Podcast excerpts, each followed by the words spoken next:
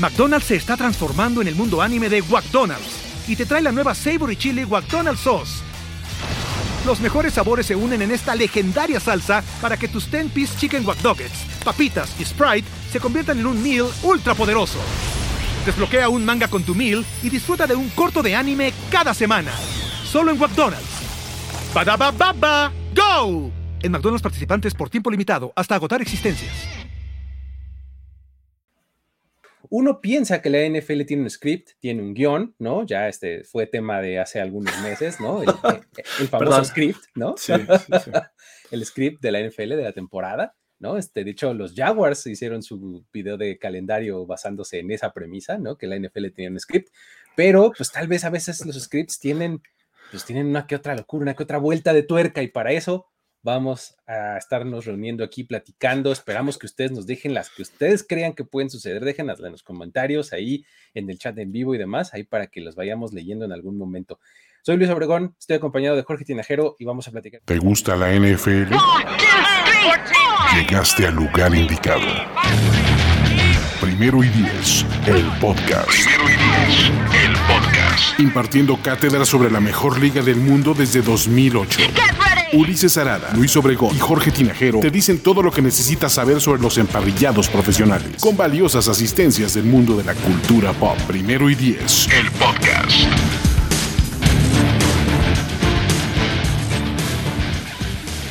Amigos, amigas, bienvenidos y bienvenidas una vez más aquí a Primero y Diez, en donde vamos a hablar esta vez de locuras. Sí, claro que sí, vamos a hablar de locuras y la verdad es que sí me da mucha risa lo del script. Nosotros sí tenemos un script y nos vamos a basar en él, pero sí de repente vamos a improvisar. Efectivamente, es que, eh, mira, que insisto, que las cosas tengan script no quiere decir que no sean locas. Hay scripts que están basados en la locura. Claro, ¿no? claro, claro. Entonces, pues bueno, este, de eso se trata este programa, vamos a tratar como de, como de agruparlas un poquito estas locuras que creemos. Ahora, cosa importante, yo, por lo menos las que planteé yo, son así, tú me dirás si, las tuyas también. Yo utilicé esta lógica de estas son locuras que podrían pasar. No estoy prediciendo que esto es lo que va a pasar, ¿no? claro, claro, claro. Pero, pero a lo, que sí podemos analizar posiblemente es qué tan creíbles claro. son. No, o sea, yo voy a decir mi locura y te voy a contar la historia de cómo puede llegar a suceder esto. Exacto, a ver, convénceme de que esa locura se puede llevar a cabo. Exactamente, ¿no? Entonces, más o menos así están pensadas las mías. Ojo, no confundir con predicciones, ni mucho menos. ¿Sale? Un, saludo a Matt Canada que está aquí ah, prediciendo que los, piratas van a ser campeones de la Serie Mundial. no, porque los Braves están con todo. Muy bien. Ok. Eso es todo. Ah, pues bueno, vamos a comenzar entonces, insisto, vamos a agruparlos por ciertas categorías, vamos a, eh, comenzar por, por algunas locuras de, pues como de jugadores, ¿no? Jugadores así específicos, cosas que, que se te ocurran de algún jugador, de alguna predicción específica que tengas, no, predicción no, locura que tengas ah, en mente, Jorge. Échame alguna, venga. Esta eh, que creo que a muchos nos ha hecho dudar y ya por ahí se dice que no, que siempre se iban a ir con el plan C de la temporada pasada, pero ¿qué te parece que Sam Darnold efectivamente es el coreback titular en la semana 1 de los San Francisco 49ers? Este coreback que pues, ya creíamos que después de salir de los Jets, pasar por los Panthers, eh, tener como un inicio así como de, wow, estos Panthers con Sam Darnold van a brillar, pero de repente se nos cayeron. Eh, y ahora este, con esta faceta en San Francisco, en la costa oeste, ¿cómo ves este tema? ¿Realmente crees que pueda ocurrir que Sam Darnold, que, para muchos es una locura, eh, pueda ser el, el coreback titular de los Niners? Es que mira, suena como una locura el pensar que un tipo como Sam, como Sam Darnold, con el track record que tiene en la NFL, sea el titular de un equipo como que parece tan listo para contender hacia el, al campeonato como son los 49ers. Ahí es donde veo la locura. Pero en las posibilidades yo lo veo alto. Ah, ¿No? Sí, pero si, te pones a, pensar los corebacks que, estuvieron el año pasado con los Niners y a pesar de eso estuvieron cerca de llegar a otro Super Bowl. A ver, Sam Darnold, eh, dirías, ¿es mejor que Mr. Irrelevant?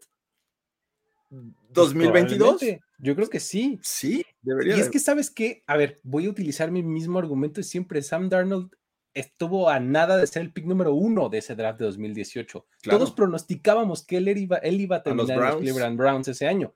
y, los, y nos sorprendieron llevándose a Baker Mayfield. Pero pues tiene ese pedigrí, ¿no? De ser este, un pick de primera ronda, este, top 10, ¿no? Entonces, vamos, algo tiene que haber ahí, ¿no?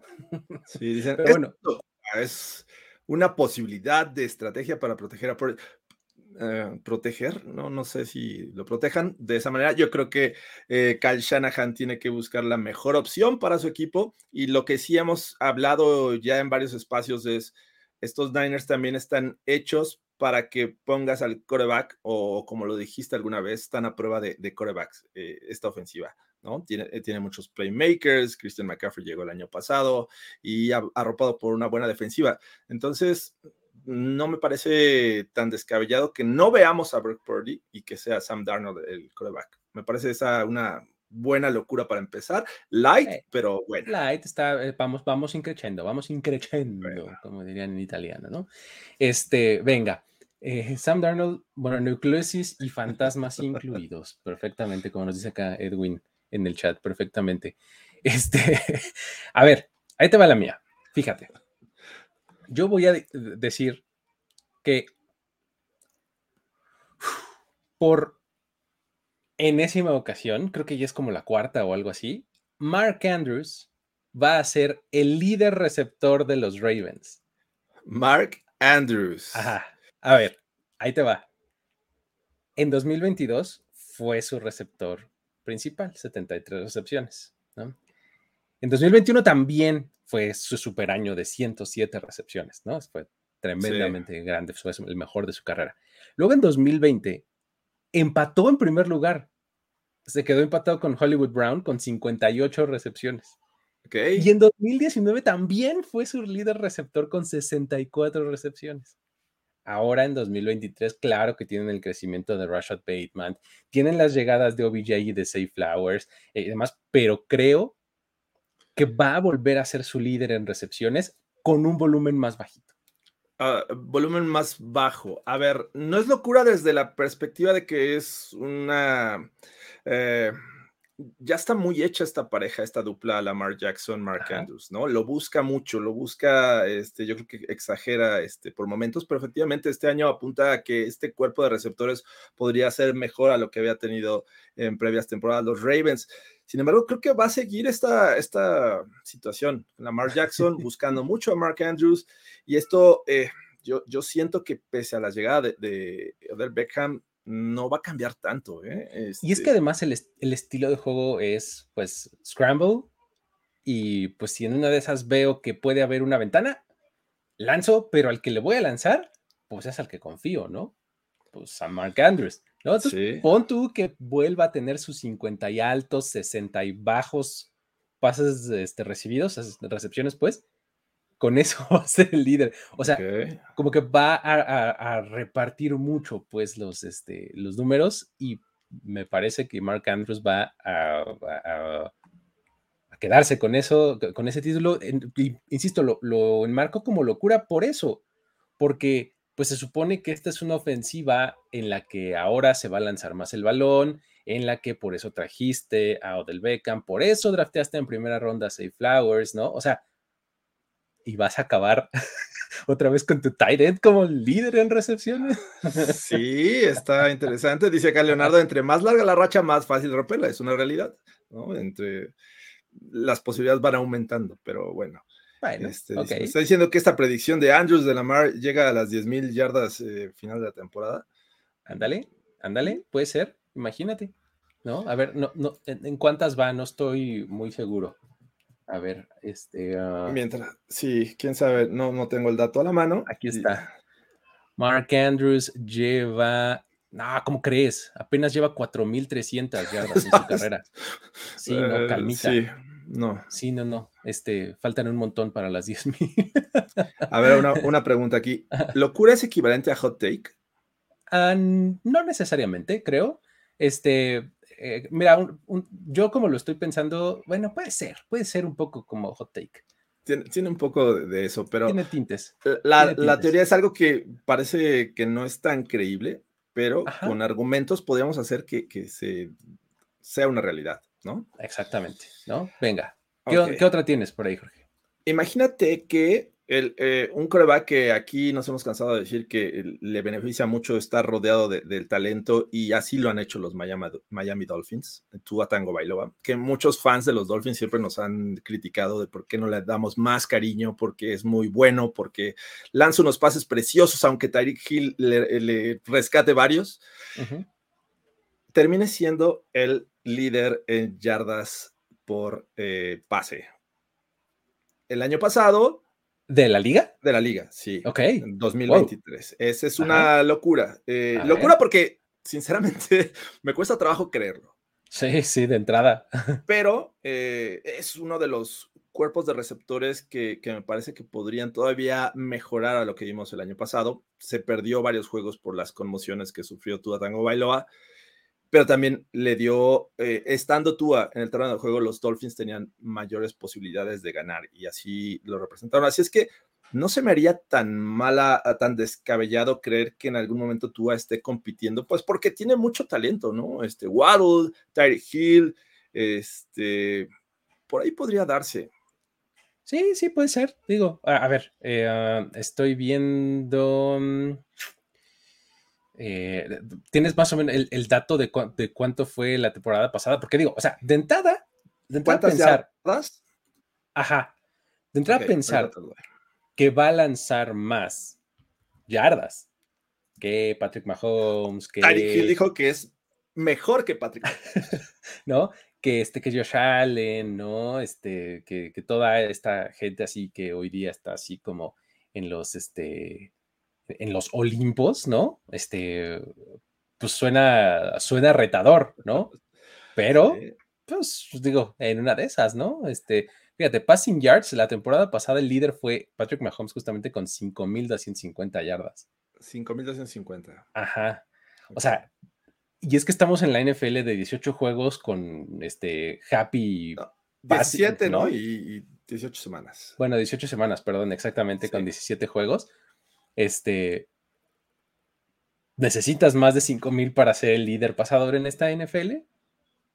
Es muy probable, ¿no? O sea, mira, aquí nos pregunta que, qué cuerpo de wide receivers prefieres, Dolphins o Bengals. Yo el de los Bengals.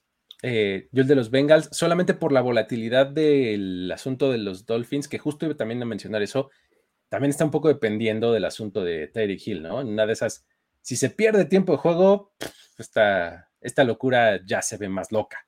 ¿no? Como esta que nos dice Aaron Moya, eh, Robinson llega a las 2.000 yardas. Bueno, lo hace a manera de pregunta. Este, eh, sí, se ve complicado, pero... Creo que la locura sería que un novato rebasara esas 2.000 yardas, aunque bien ya tiene un juego extra. Tres más que OJ Simpson. A ver, exactamente, también 2.000 yardas, ¿por qué vía? ¿No? O sea, 2.000 yardas Ah, totales. overall, o sea. Exactamente, si fuera from scrimmage, ¿no? Este, ok, se ve todavía un poco más probable.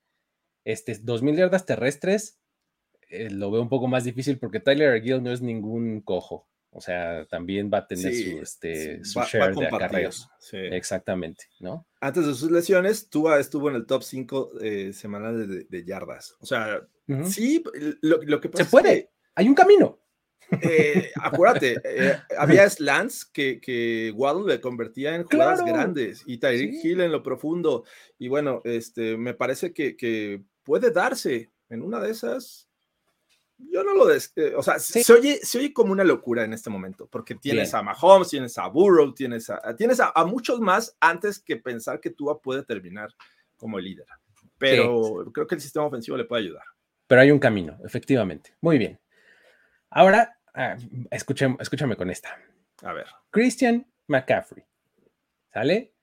Christian McCaffrey creo que nos va a regresar esa, eh, esa bonita estadística que no hemos visto en algunos años, ¿no? como desde principios de los 2000, cuando un corredor rebasó, no solo llegó, sino rebasó los 20 touchdowns en la temporada.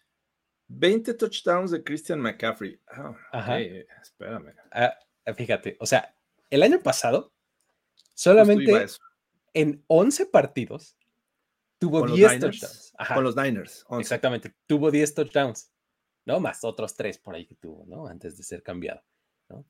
En su mejor año, que fue 2019, tuvo 19. ¿no? Que fue así el, año de la explosión de Christian McCaffrey. estás hablando por tierra, ¿verdad? Todos ellos.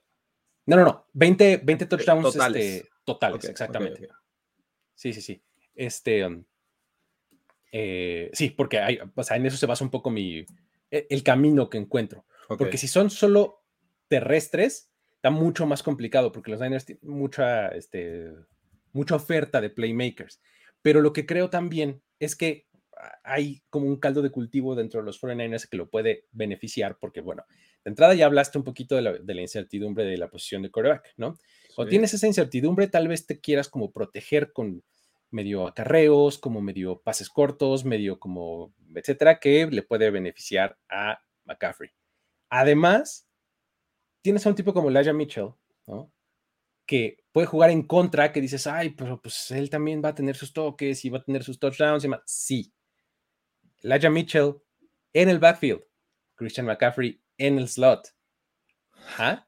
Entonces. ya tienes que quitar a Divo, tienes que. No, sé. Sí, tienes que quitar a, alguno, ¿no? O sea, eh, pero es en, favor del macho, ¿no? Entonces, este. Ahí, ahí es donde encuentro el camino para decir Christian McCaffrey más de 20, o sea, 21 o más, ¿no? Porque 20 eh, suena medio loquillo, pero quiero loco. Sí, no, Más de 20.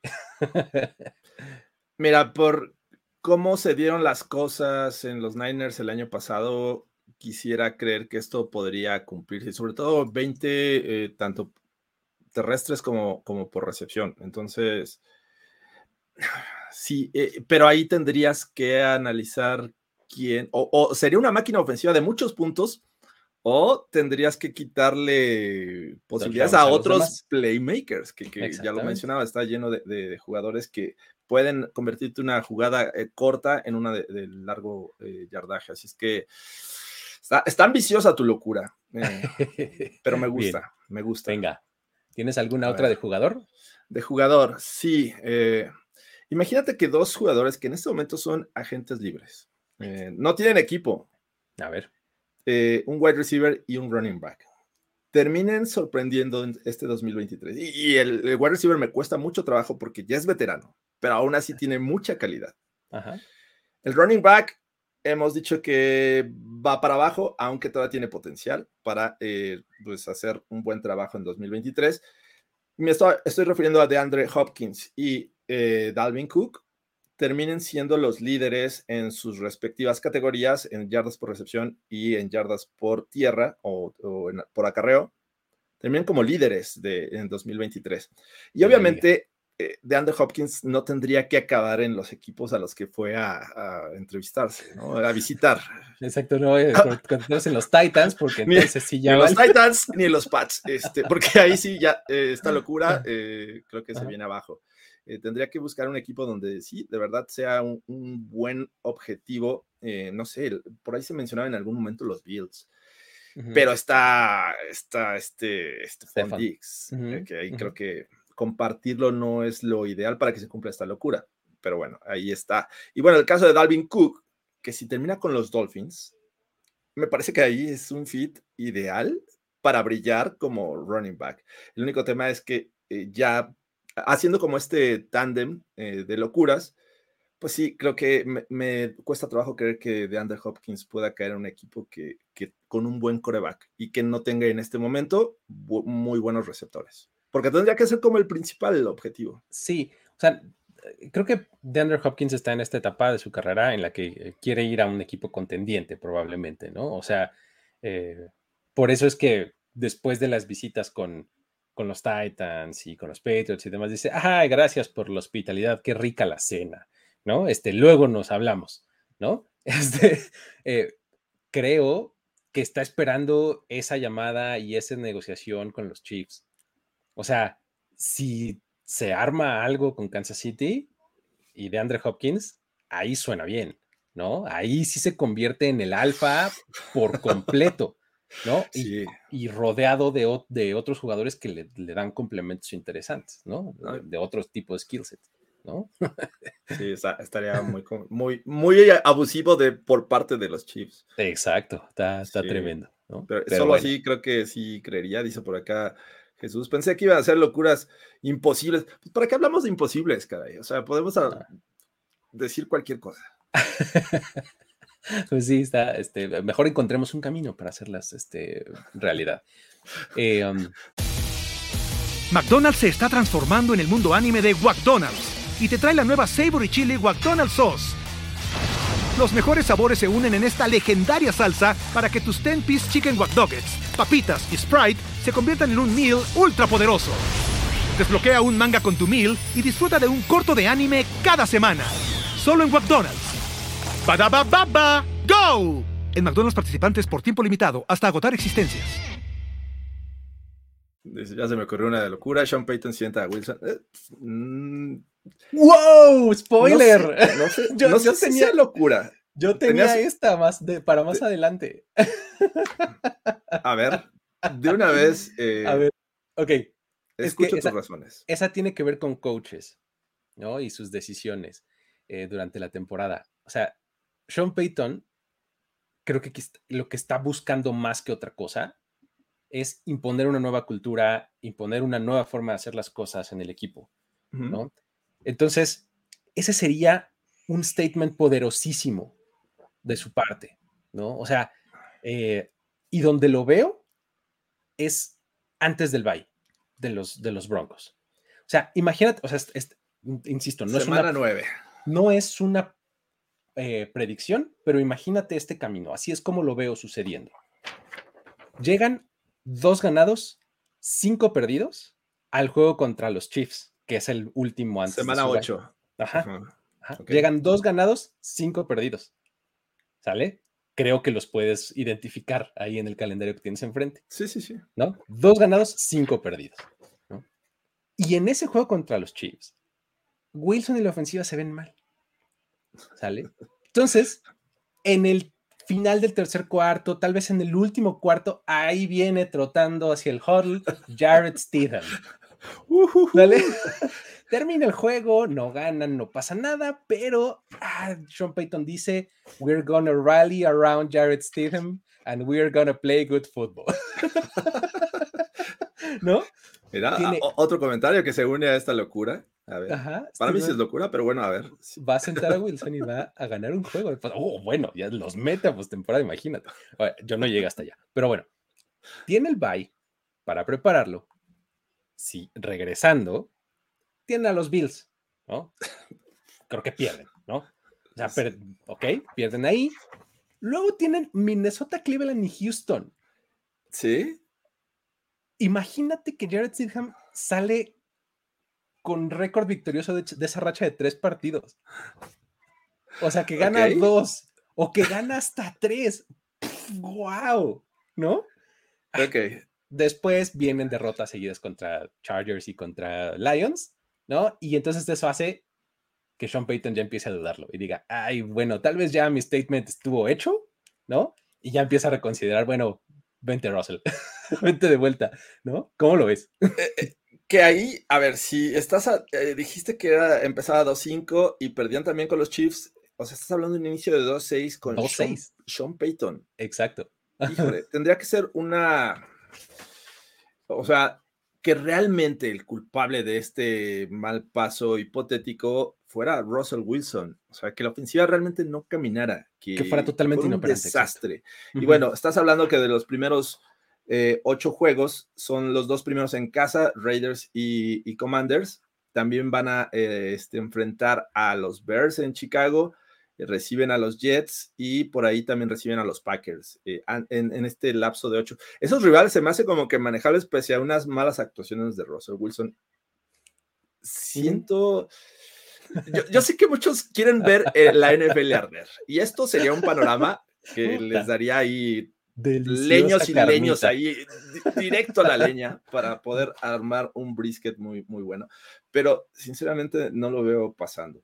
Sí, este, eh, este camino que, que, este, que armé es el único en el que veo que sucedería. Eh, exacto. aquí, está, la magia. Como lo plantean, es cuando suena loco o no tan loco. Ah, ya ves, ya ves cómo es más bonito así. O sea, mejor te planteo un escenario y te cuento la historia de cómo sí puede pasar, ¿no? y se le pegaste donde le duele a Jorge. No, es, es un panorama hipotético. O sea, yo, yo sinceramente creo que eh, he escuchado en muchos lugares y he leído esto de la posibilidad de que Russell Wilson pues, realmente no este, dé los resultados para Sean Payton, pero sí tendría que ser una catástrofe ahí loca, muy, más loca que esto. Oye, bueno. nos vamos al, al, otro lado del espectro con lo que nos dice acá Omar, ¿no? Locura. Wilson recibe sus anhelados votos para MVP. anhelados, sí es cierto, son, son, muy anhelados, me parece que ese sí es una verdadera locura de, Omar.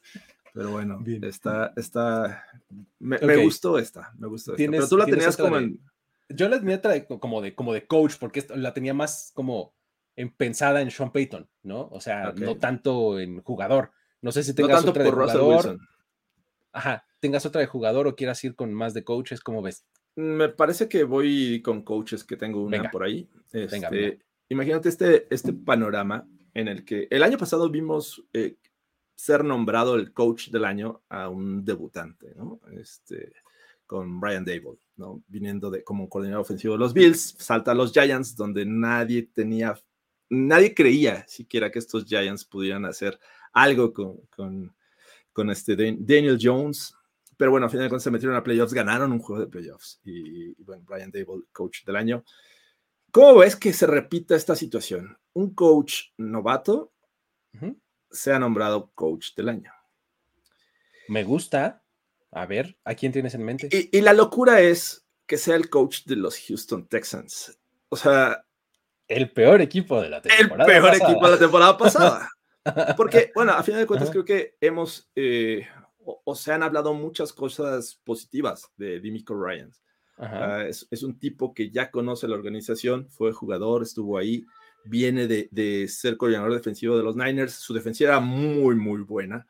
Eh, dicen que es un líder nato, que hay, hay jugadores que pues lo, respetan y es que y además es un tipo todavía joven, ¿no? Recientemente, no hace mucho jugó en la NFL y ahora, bueno, ya es coach y es head coach.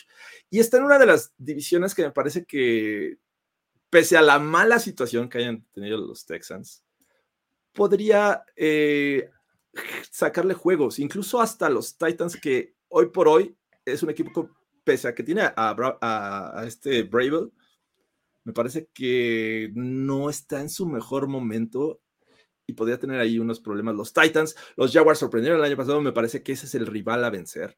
Y creo que a los Colts se les puede ganar. Entonces, ¿por qué no pensar que estos Houston Texans podrían hacer algo en la división? Que ese es el, primer, la, el primer paso que tiene que dar para que se cumpla esta locura, para ser considerado como coach del año.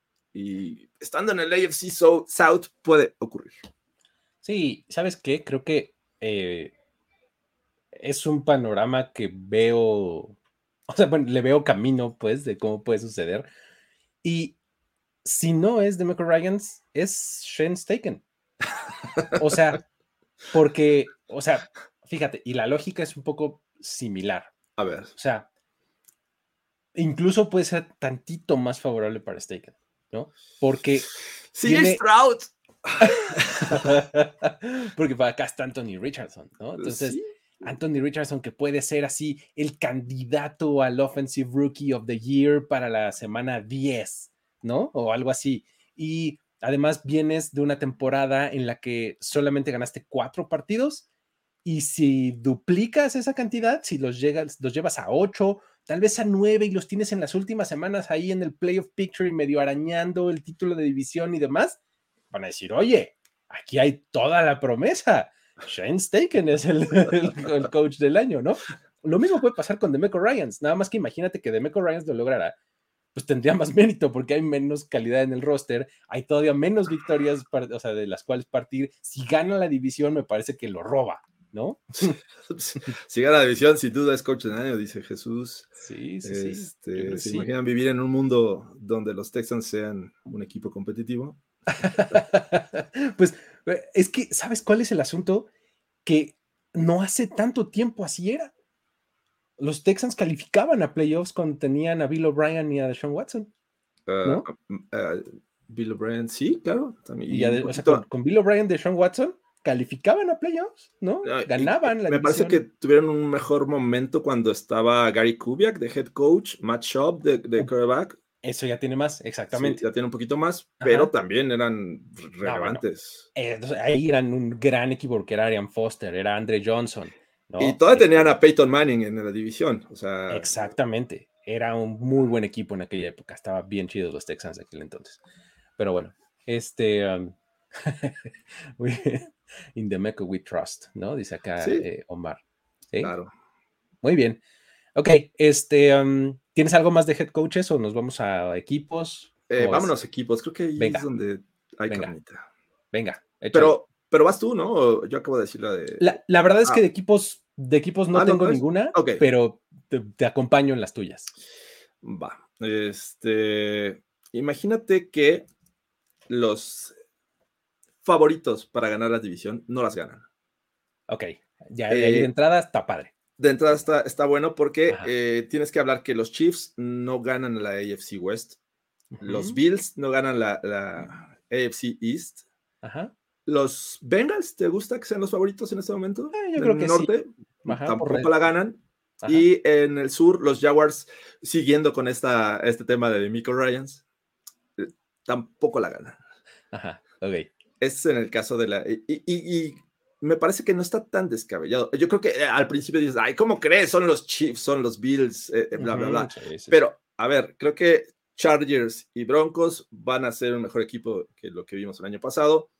Eh, sobre todo creo que estos Chargers con este cambio de coordinador ofensivo, eh, Kellen Moore, me parece que le va a sacar mayor provecho a Justin Herbert y compañía. Tienen un gran cuerpo de receptores, Sean Payton con los Broncos, bueno, puede dar pelea. En, vámonos al norte, que los Ravens eh, juegue toda la temporada Lamar Jackson o que los Steelers de, Mike Tomlin también den mucho de qué hablar. Y, los Browns, no se diga, hemos hablado en muchas ocasiones que estos Browns tienen un equipazo. Entonces, Puede ser que los, los Bengals no lo ganen. Que el caso de los Bills, los Dolphins, caray, creo que hay que considerar a los Dolphins como este Totalmente. Y tienes a Aaron Rodgers en, este, recién llegado con los Jets. Así es que hay competencia como para creer que, es, que estos favoritos pudieran en algún momento no ganar sus divisiones. Y esto, esto sí es prenderle fuego. A mí me encantaría ver esto que ninguno de los favoritos ganara su división. Sí, y sobre todo en la americana. en la americana, exactamente. Sí, porque en la, nacional puedes hacer más argumentos por varios equipos en cada división, pero que en la americana ningún favorito gane su división, está increíble. Está buenísima. porque eso querría decir además que, por ejemplo, Patrick Mahomes va a jugar playoffs de visitante, ¿no? además. Algo, algo inédito. ¿no? en, su carrera, ¿no? Casi, casi. Eso está, no, Omar, no, no, no te emociones. Creo que, creo que la, la, AFC North es de las, me parece que de las más competidas, en donde creo que el panorama de los Steelers no es tan fácil. Está bien complicado. Fíjate que yo ahí, ahí puedo hacer un muy buen caso por Kenny Pickett. ¿eh? O sea, siento que Kenny Pickett puede tener un buen año. O sea, si, si hay razones para querernos convencer de que son los Steelers que van a ganar esa división, yo te diría Kenny Pickett va a tener un mucho mejor segundo año de lo que tuvo este temporada de novato, ¿no? O sea, ahí pondría yo mi fichita para, para hacer eso realidad. Está, está interesante, está bueno, ¿no? digo, eh, eh, cuando hablas del este y hablas de los Dolphins, pues tampoco se te pueden olvidar los Jets, ¿no? Los, los mentadísimos Jets, ¿no?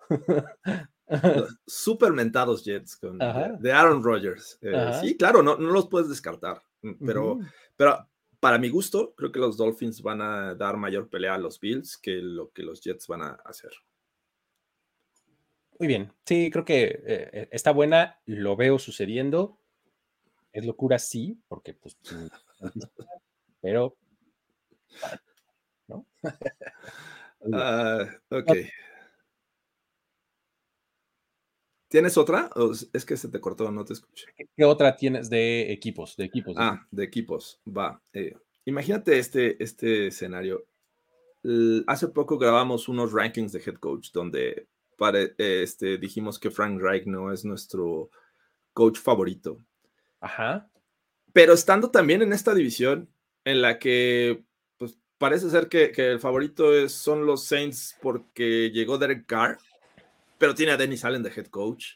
Sí, la defensiva más o menos puede ser competitiva, pero, pero es todo. No sé si vaya a jugar Alvin Camara. Este, sí tienen buenos receptores, pero me parece que los Panthers con la defensiva, que, creo que llegó ahí, eh, si mal no recuerdo, Igiro Ibero como coordinador eh, defensivo, que hizo un muy buen trabajo con, con los Rams, con los Broncos y ahora este, con los Panthers. Que estos Panthers sorprendan y con este eh, primera selección, este, Bryce Young, se lleven la división.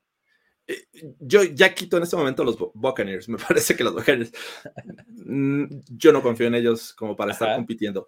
O sea, creo que está entre los Panthers de Frank Reich y todo este grupo y que tiene un core defensivo muy, muy, joven y, de mucha calidad. Creo que podría ser esta locura en la que veamos a los Panthers ganando la NFC South. Ok, muy bien. Lo veo sucediendo. Eh, Sí, creo que como lo, discutimos en algunos otros momentos, eh, creo que lo que les ayuda muchísimo es el tipo de jugadores que tienen, ¿no? Que son como súper eficientes, ¿no? O sea, es un poco lo que quieres tener en tu roster cuando estás haciendo transición y cuando quieres facilitarle la vida a tu quarterback novato, ¿no?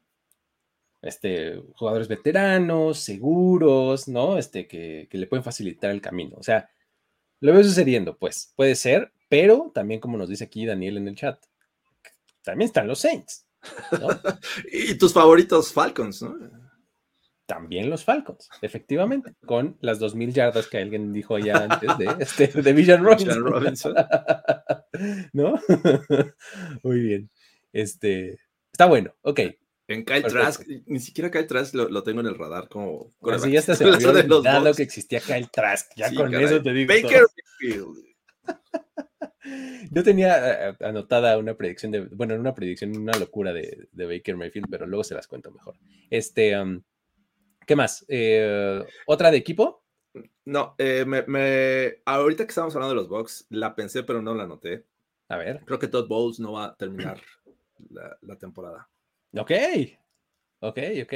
Sí, ese es como que mi candidato a, sí, eh, hot seat, pero creo que tampoco va a llegar a la semana 18. No, sé qué tanto sea locura, a lo mejor por eso no lo noté, pero... Sabes, sí, es que fíjate, yo, yo por eso estaba más del otro lado. O sea, mi locura que tenía que ver con los, con los Buccaneers, específicamente con Baker Mayfield, era que Baker Mayfield se iba a instalar en la eficiencia.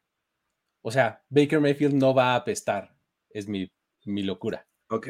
O sea, se estaciona en la eficiencia tal cual, así en, ah, en el, este, eh, tengo más pases de touchdowns que pases interceptados.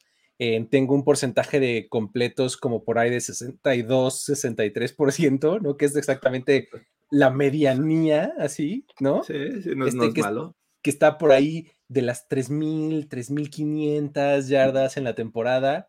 Eh, ¿no? O sea que pues mm, simplemente no haces diferencia este, para victorias y derrotas, pero a ti no te pueden reprochar nada, ¿no? Entonces, por ahí estaba como mi locura de, los, de los Buccaneers y de Baker Mayfield específicamente, ¿no? O sea, de, este, pues, es un tipo que con una actuación así se compraría un lugar en el roster, en un roster de NFL de aquí a 10 años, ¿no? ya sabes que Baker Mayfield es ese quarterback, ¿no? O sea, tú tráetelo, tú aquí ponlo como backup y lo vas a meter en un partido, igual y lo gana, este, ¿no? alguno, ¿Alguno de los quarterbacks novatos siendo eh, novato del año? Sí. Si, se cumplen mis locuras, podría ser. Eh, por ahí CJ Stroud o Bryce Young. Sí, sí. O sea, de hecho, en, serio, pienso que Anthony Richardson en algún momento lo vamos a estar hablando como eso. O sea, no va a terminar la temporada como tal, pero va a tener algunos juegos como tan espectaculares y algunas jugadas tan flashy durante el año que vamos a decir, ah, wow, novato del año, ¿no? Este, no sé si acabe con eso, pero, pero sí puede pasar. Habrá un equipo 0-17 y por qué Arizona. Puede ser, ¿no? Ahorita tengo una predicción que tiene que ver con eso. Bueno, una, una locura. A ver, este, um, ¿quieres alguna otra más de equipo? ¿Nos vamos a otras fueras del campo? Vamos una que, tengas por ahí. Venga. Este, a ver, yo lo voy a sacar del campo. Vámonos a este, eh, locuras que tienen que ver con cosas periféricas. A ver, yo creo que Aaron Rodgers no nos va a dar nada de qué hablar fuera del campo.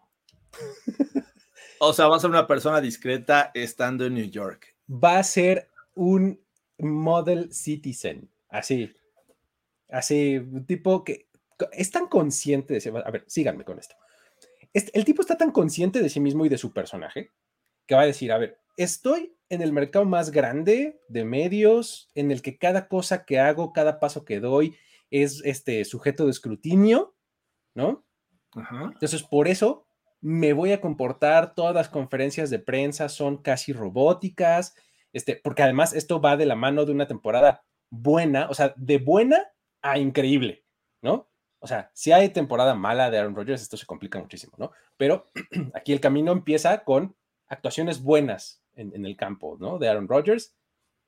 Las conferencias de prensa son tranquilas. Sus apariciones los martes en el Pat McAfee Show se van en bromas y en cosas ahí que no tienen mucho que ver y no dan titulares, ¿no? Y entonces, todo esto porque, insisto, él está muy consciente de que si se retira como el loco del pueblo, lo vamos a recordar por siempre como el loco del pueblo. ¿Me explico? O sea, como, como el tipo que le gustaba la ayahuasca y que este, se piró y no sé cuánto, ¿no? Y que además solamente ganó un Super Bowl, o sea, ya sabes, entonces va, a pasar a la historia con, esa etiqueta. En cambio, él dice, no, a ver, voy a jugar bien, me voy a comportar y entonces voy a pasar a la historia como el tipo que hizo campeones a los Packers y luego se cambió y, llevó muy lejos, tal vez hasta el campeonato, a los Jets, ¿no? Mira, desde el lado de, de estar en una franquicia como los Jets, yo no tengo ubicado a, este equipo como eh, eh, alguien o una entidad que pueda controlar a, un jugador como Aaron Rodgers. O sea, por eso me cuesta trabajo Solo esa locura. Exacto. O sea, depende de Aaron Rodgers para que eso no ocurra. Y ese es mi tema para creer en esta locura. O sea, los Jets lo van a dejar ser. O sea, y no sé, pero, pero me, gusta, me gustan tus argumentos, me gusta la locura, me cuesta mucho trabajo creerla porque depende de, de, Aaron Rodgers y sus cinco sentidos. O sea, tiene que estar en sus cinco sentidos. No sé si lo logre. Este, Muy bien. Él solamente le entra cosas que expanden sus sentidos. Entonces, este, no, no los disminuyen, eh, aumentan sus grados de conciencia. ¿no? que será Rodgers el nuevo dueño de los Pats o Bills o Dolphins. O los tres, ¿por qué no? Puede ser, ¿por qué no? ¿Tienes alguna otra? Venga, a ver, de fuera eh. del campo, de front office, de algo por el estilo que quieras aventar, a ver. Sí, me parece que eh, en términos de trade, el año pasado vimos que los Bears en algún momento dijeron, ¿sabes qué? Vamos a empezar a, vender porque pues ya esto está este, perdido. Y creo que podríamos ver algo similar en el caso de los Commanders en esta temporada. Me parece que están en este año de transición que incluso muchos van a, en algún momento van a decir, ah, eso es tanking. Eso es tanking, muchachos. Porque creo que eh, vamos a ver que es el último año de Ron Rivera, que por ahí se van a acomodar las cosas y sobre todo que este, vamos a ver a Eric Bienemy eh, conociendo a los jugadores y viendo qué le sirve y qué no le sirve. Y por ahí yo creo que Terry McLaurin podría ser un jugador que antes de, de la fecha límite para hacer cambios, podría irse a un equipo el que está cerca de ser contendiente. Y me, gustaría poner ya de una vez los colores azul, blanco y rojo de los Bills, porque creo que ese va a ser su, lugar. En algún momento los Bills van a buscar un wide receiver y ahí va a estar Terry McLaurin para que le lance Josh Allen. Ahí está mi locura. Está, está media locura porque está más bien muy loca porque ya le puse escenarios posibles. Sí, muy específicos, está, pero está buena porque, a ver, lo veo sucediendo por varias razones. La primera es, como lo decías, los Commanders están en este año bisagra, ¿no? Sí. En donde están buscando para dónde se mueven, ¿no? Entonces, por ese lado, pues tiene sentido el pensar que este eh, McLaurin, Chase Young, este, jugadores por el estilo van a acabar o pueden ser por lo menos sujeto de llamadas, ¿no? hey, este, ¿no te interesa? Sí, ¿qué estás pidiendo? ¿No? Este, ¿no? Por ese lado. Y luego, el hecho de que los Bills quieran otro receptor es totalmente conocido. Sí. ¿no? O sea, es algo que, hemos escuchado, que, que, es, que, es, cierto, ¿no? O sea, que es este, que incluso han, han, pensado incluso hasta en deshacerse de Stefan Diggs, ¿no? Claro. Entonces, imagínate que en cualquier escenario, si se deshacen de él o si se lo quedan, un tipo como McLaren les vendría de maravilla. Sí, sí, creo que por ahí podría darse. Dice, le van a dar el MVP a Josh Allen desde la semana 1. Es, sí, es muy loca, muy loca. ¿Alguien quiere pensar en Mike S? Este, sí, exacto. Él, mira, Mike es una persona con visión de mediano y largo plazo. Él sabe que 2023 no es la temporada en la que van a competir los Commanders. y, además, esto también podría darse, no creo que durante este año, posiblemente el que sigue, creo que van a seguir siendo los Commanders en 2023, pero pues podría darse que cambien de nombre, ¿no? Por ahí se, se supo que el Commanders no lo pueden registrar, no lo pudieron registrar, así es que creo que es un tema este, delicado en términos de, derechos de autor y todo eso, así es que sí lo veo pasando, pero no esta temporada. Hablando de Mike, tiene un video en su canal Información Escopeta explicando por qué, este, ahí búsquenlo, o sea, explicando por qué, este, eh, por qué lo tendrían que cambiar, justamente habla de todas estas este, cuestiones legales. Muy bien, eh, a ver, vámonos con otro de Front Office. A ver. Chécate esta. Yo me voy a ir con un contrato. Jared Goff. En algún momento de esta temporada, tal vez al final o algo así. Digamos que, es más, le voy a poner un timeline más preciso. Fíjate, ¿eh? con los Lions, contando sus derrotas con una sola mano, ajá, y en un punto en el que la temporada ya cuenta sus semanas en doble dígito, ajá, el front office de los Detroit Lions le otorga un contrato a Jared Goff que supera el de Daniel Jones. o sea, que supera los, el promedio de los 40 millones por año, haciendo la división va fácil de dinero total entre número de años, ¿no? Ok. Este, imagínate ese camino en el que la ofensiva de los Lions es una de las más explosivas durante las primeras 10, 11, 12 semanas de la liga, que Jared Goff se está viendo muy bien con sus playmakers, que Ben Johnson es exactamente el hijo prometido de este, los nuevos coordinadores ofensivos, head coaching candidate automático para la próxima temporada y entonces los Lions dicen es que ¿por qué voy a esperarme a que expire el contrato de Jared Goff en 2025? Mejor démosle de una vez este contrato que va a tener, este, pon tú que, este, 165 millones y 85 garantizados y cuatro años, ¿no? Que es un poquito más de lo de, de Daniel Jones, ¿no? Este, hagámoslo antes de que el mercado se encarezca y antes de que le vayan a pagar a Herbert y a Burrow y a no sé cuánto y este muchacho nos quiera cobrar las perlas de la Virgen, ¿no? ¿Lo ves pasando? Sí, sí, creo que sí. se puede, claro que se puede. Ahí sí estoy contigo, me parece que es posible. Estaba viendo el contrato de Daniel Jones, que, o sea, mencionaste que es mayor al de Daniel Jones. él, gana 40 en promedio al año, ¿no? Sí, 160 entre 4 y tiene 81 millones garantizados, creo, ¿no? O algo así. Sí, sí, ahorita te digo lo garantizado, eh, eh, porque ahorita está en 33,500 eh, Jared Goff. O sea, un salto de, de más de 7 millones por año, no lo veo tan descabellado. Eh, Daniel Jones tuvo 81. 81 guaranteed signing. sí, sí, exacto. Entonces, sí, sí lo veo pasando, sobre todo porque creo que este año los, los Lions eh, van a dar de qué hablar más cosas positivas. Entonces. Y es que eh, está increíble, porque además, o sea, imagínate, imagínate la comidilla. O sea, pero es Jared Goff y no sé qué y cómo, es un error y no vale la pena y que ha ganado, ¿no? O sea, inserte usted argumento genérico aquí que aplica para cualquier prueba. Sí, no, ha ganado nada. No ha ganado nada, pero Jared Goff, ¿qué ha hecho? pero eh, eh, todas esas, todas.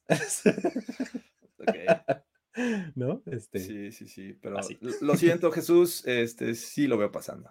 Eh, y hablando de contratos, se ha, se ha, mencionado que Joe Burrow está ahí esperando el momento en el que llegue y que rompa récords de la NFL, pero me parece que alguien le va a ganar. Y alguien le va a ganar porque eh, creo que va a ser positivo la mancuerna que va a hacer con su nuevo coordinador ofensivo. Y creo que va a llegar antes que el contrato de Joe Burrow. Y esto va a complicar un poquito el tema porque pues, ya sabes, siempre que alguien se adelanta, eh, dice, ah, yo quiero más que él. Exactamente. Entonces, Esa es la base para mi negociación. Justin Herbert va a venir a arruinarle la, negociación a los Bengals porque creo que va a ser el primero que va a recibir este gran contrato. Eh, y obviamente tiene que apuntarle a las grandes ligas, ¿no? Estamos, estaba viendo que el de Lamar Jackson está en 52 millones eh, este, anuales, Jalen Hurts 51, un poquito bajo Aaron Rodgers. Entonces, imagínate Justin Herbert, llegando a 58, ¿te gusta? ¿60? Yo no le veo descabellado que lleguen a 60, ¿eh? Sobre todo por, lo que viene de, ingresos para la NFL, ¿no? Exactamente. Yo no vería descabellado que fueran contratos de 60 al año. A, mí me parece que Herbert va a ser el primero que recibe contrato, respondiendo a Aaron Moya. Esta es la locura. Y va, la locura va a ser que va a llegar a 60 millones, donde gran parte va a ser garantizado gran parte. No, no, no, quiero decir fully eh, guaranteed porque creo que no va a ser, son casos mm, muy raros. Sí, pero que pasa. Pero sí va a tener este. Es, que, digo, yéndome un poco por esa tangente del fully guaranteed. O sea, si hay un jugador, si tuvieras que decir un jugador que dijeras, híjole, su equipo debería de dárselo, yo diría Patrick Mahomes, ¿no? Como que es como que el universalmente aceptado actual mejor jugador de la liga, ¿no? Puedes decir, ponerte piqui, ponerte de especial y decir que no es cierto, pero en términos generales, como que es el con el que todo mundo está de acuerdo. Bueno, pues Patrick Mahomes tiene exactamente lo opuesto a eso. Tiene el contrato más friendly con su equipo que hay una extensión de 10 años en donde el cap es chiquitito, el dinero se garantiza este, apenas conforme van pasando las temporadas, o sea, es un robo para Patrick Mahomes tener un contrato así.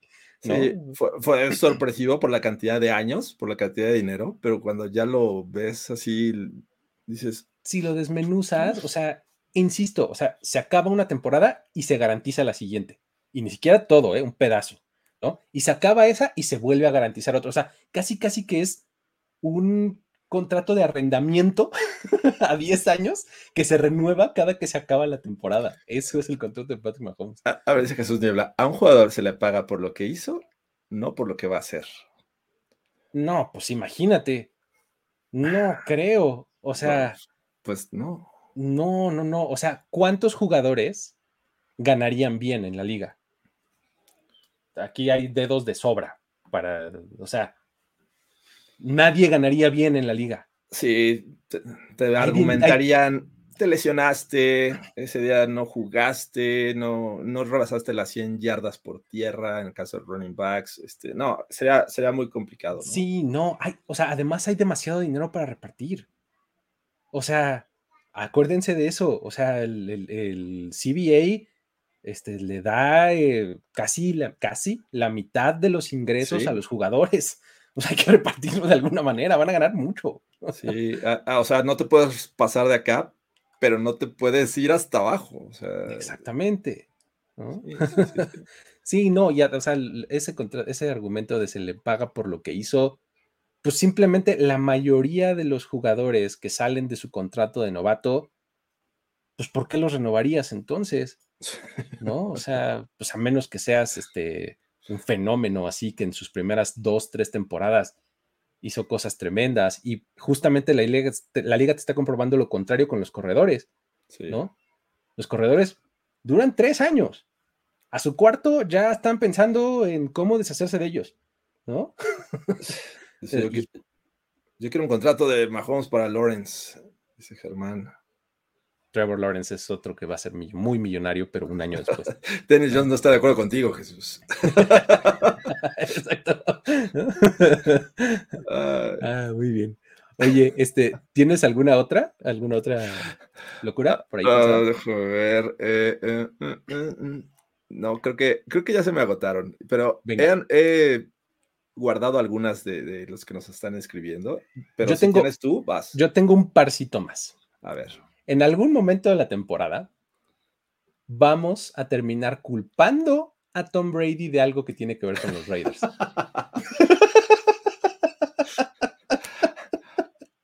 Ajá. O, sea, que les vaya mal, digo, a final de cuentas tienes que culparlo por algo negativo, pero... Por algo, o sea, o bueno, fíjate. O bueno, porque, o sea, no necesariamente es algo que es en el campo así de, ay, eso era primero y diez y no lo marcaron, no, no, o sea, no, no. O sea, un poco más como, como más teoría de la conspiración. O sea, Raiders, así. si hay un equipo que, que, tiene teorías de la conspiración alrededor son los Raiders, ¿no? Entonces, imagínate que de repente la liga toma alguna clase de decisión así de reagendar un partido, de moverlo del lugar, de este, no sé, o de repente vemos una cosa de un manejo creativo del roster, ¿no? Así de, ay, mira, este jugador no se reportó en el injury report, pero aparece acá y no, o sea, alguna cosa que está como dentro de las reglas, pero medio en un agujero así no explícito. Entonces vamos a decir, claro, Tom Brady ahí metió la mano, ¿no? ¿Quién tiene poder así como para influir en eso? Pues, Tom Brady. Tom Brady desinfla los balones en Las Vegas, este, dice por acá. ¿No? Víctor. no, es algo que le favorece a los Raiders, claro, Tom Brady, ¿no? Es que Tom Brady está ahí, pues, por eso, pues, es amigo de Jimmy Garoppolo. Claro, no, pues, Tom Brady, ¿tú crees que no tiene el teléfono de Roger Goodell? Seguro le habló, ¿no? y luego lo rompió así. y luego destruyó el teléfono. Destruyó el teléfono, porque acostumbra a hacer eso, ya lo sabemos. Entonces. Imagínate eso, cabrón. Sí, este, es una buena locura, ¿eh? No lo había considerado, pero sí, podría darse que tanto bueno o, malo, lo que le pasa a los Raiders va a ser asociado en algún momento por Tom Brady. Sí, me, gusta mucho. Este. Ay, muy bien. Esa fue una locura, una de mis favoritas. Y la otra, la última, esta me voy a ir así mucho más adelante, porque este tiene que ver con el draft 2024. Caleb Williams hace un Eli Manning. ¿No se va a Arizona? No, no me refiero a que gane dos Super Bowls, no, no, ni tampoco a que destroce los sueños de un equipo casi perfecto. No, no, no. Ah, en realidad me refiero a lo que mencionaste, en abril próximo, cuando los Cardinals, después de su 0-17, como ya nos lo sugerían por acá en los comentarios, eh, tomen a Caleb Williams, él va a decir, no, yo no juego para ese equipucho. ¿No? ¿Y por qué? Preguntarías, dice, pues, pues digo, es la NFL, me van a pagar igual, ¿qué onda? ¿Por qué no? ¿No? Pues no es en realidad por lo imponente de la división, no es porque potencialmente voy a vivir a la sombra de Kurt Warner, no, no, no, no, sino por la tremenda influencia del mismísimo Cliff Kingsbury, que irónicamente va a ser su coach de quarterbacks este año en, USC. Le va a decir, no vayas con esos Bidwill, son unos codos. qué, gran conexión, exacto. O sea, ya, con eso estoy convencido de que eso podría darse. Eh, y eso, y considerando que realmente los Cardinals van a tener la, primera selección global, y, hay que recordar que también tienen la de los Texans en este momento, que bueno, habría que ver qué pasa con ellos, pero sí lo veo pasando, ¿eh? O sea, no quiero jugar en Arizona. Ya me dijo mi, mi, mi coach. Exactamente. Con, mi coach con el que desarrollé una relación súper cercana, porque es mi coach de corebacks y todo. Estuve platicando con él y me ha dicho que ese no es un buen lugar para trabajar. Y, por sus eso. vestidores se están cayendo, este, ¿no? O sea, porque te acuerdas de este, de este estudio de la NFLPA, ¿no? Que salió que los Cardinals tienen las peores condiciones de trabajo de todos los equipos. Vamos a llevarlo un poquito más allá de esta locura. A ver si no es en los Cardinals, ¿dónde lo ves pasando? Tengo dos candidatos. A ver, ¿cuál? Uno son los Tampa Bay Buccaneers. Andy, también puede ser. Que, que, no les vaya nada bien esta temporada y estén ahí peleando, bueno, este, en posiciones altas en el próximo draft. O los Commanders. Que los Commanders, claro. Ese equipo que quede peor que Arizona y ya ni siquiera tengan que cambiar picks y este, comienza una nueva era. Imagínate, eso sería, eh, también sería interesante. Pero bueno. ah, estas dos últimas son mis favoritas porque están súper rebuscadas. ah, muy bien. Dice Luis. Esteban que el 017 es, es para los Packers. ¿Cómo no? No, no, no. Lo dice usted diabólico. Ay, no. Imagínate eso. Pero bueno. Después nos salvamos teorías conspiracionales porque. Sí, es que estas dos últimas fueron eso. Así me inventé una historia acá, este, loquísima. Sí, sí, sí, sí lo veo, sí lo veo factible que no vaya a Arizona, porque, o sea, el, escenario es Arizona lo selecciona, Ajá. pero no se quiere ir, entonces tendría que hacer un trade con alguien. ¿Me cambias o me voy a la, a este, a Tailandia con Cliff ¿No? Este, en una de esas, ¿no? Pero bueno. Oye, este, también la gente nos dejó ahí sus, ah, este, sus locuras, ¿no? A ver, vamos a revisar algunas, este, y, las comentamos de rapidín. Venga, Omar Herrera dice, Kirk Cousins gana todos los juegos de primetime. Eso es una locura. Nadie te va a creer, Omar. Ojalá y tengas el espacio para argumentar el porqué. Exacto, necesitamos la historia de cómo llegaste ahí. Si no, no te creemos esa locura. Este, Venga, ¿qué otra tenemos por ahí? Eh, Acelga Destructivo dice: Mi apuesta súper arriesgada es que Russell Wilson no acaba la temporada como titular. Ah, esa ya la platicamos. No va a ser por lesión. Y Steedham gana un juego de postemporada. Y lo, lo llevó hasta los playoffs. ¿eh? O sea, eso quiere decir que, lo sentaron temprano, pero recuperó la, lo suficiente como para que Steedham recomponga el camino y los lleve a playoffs. Está un poco complicado, más, más complicado de creer, pero bueno. Calvin Ridley, dice Germán Campos, para Comeback Player of the Year. Mira, yo aquí, fan número uno de Calvin Ridley. Sí. ¿No? Ahora, dicho lo cual, creo que el Comeback Player of the Year ya está ganado y es para Damar Hamlin. En el momento en el que se pare en el campo, ya, en ese momento le van a dar el Comeback Player of the Year. Yo creo. También acá hay otro candidato, Jamal Adams. Jamal Adams, ya se me había olvidado que existe Jamal Adams. ¿Quién? Muy bien. Comeback Player of the Year, bien, ok. Este, Aaron Moya nos dice, hay una locura para Jesús Niebla. Detroit Lions en la final de conferencia, díganme que no. Esa es una locurilla, pero como que sí vemos el camino, ¿no? Sí. estamos comprando a los Lions, ¿no? por acá, locura. Llegan los Jacks contra Lions en el Super Bowl. Bien. Eh, Super Bowl inédito, súper difícil de vender. Este. Ah, increíble. Muy bien. A ver. Héctor nos este dice, este, lo que otra tenemos por ahí. Déjame ver. Selecciona Jimmy G media temporada y entra un desconocido llamado Bomb Trading. Salvar el juego y la temporada. Bomb Trading. Oye, hablando de eso, este, ¿no, viste las fotos de la fiesta del 4 de julio? Que este, la All White Party del 4 de julio de todas las celebridades. No, no lo vi. Donde estaba Tom Brady con Micah Parsons. Este, es la fiesta como que hace cada 4 de julio el dueño de Fanatics, mm.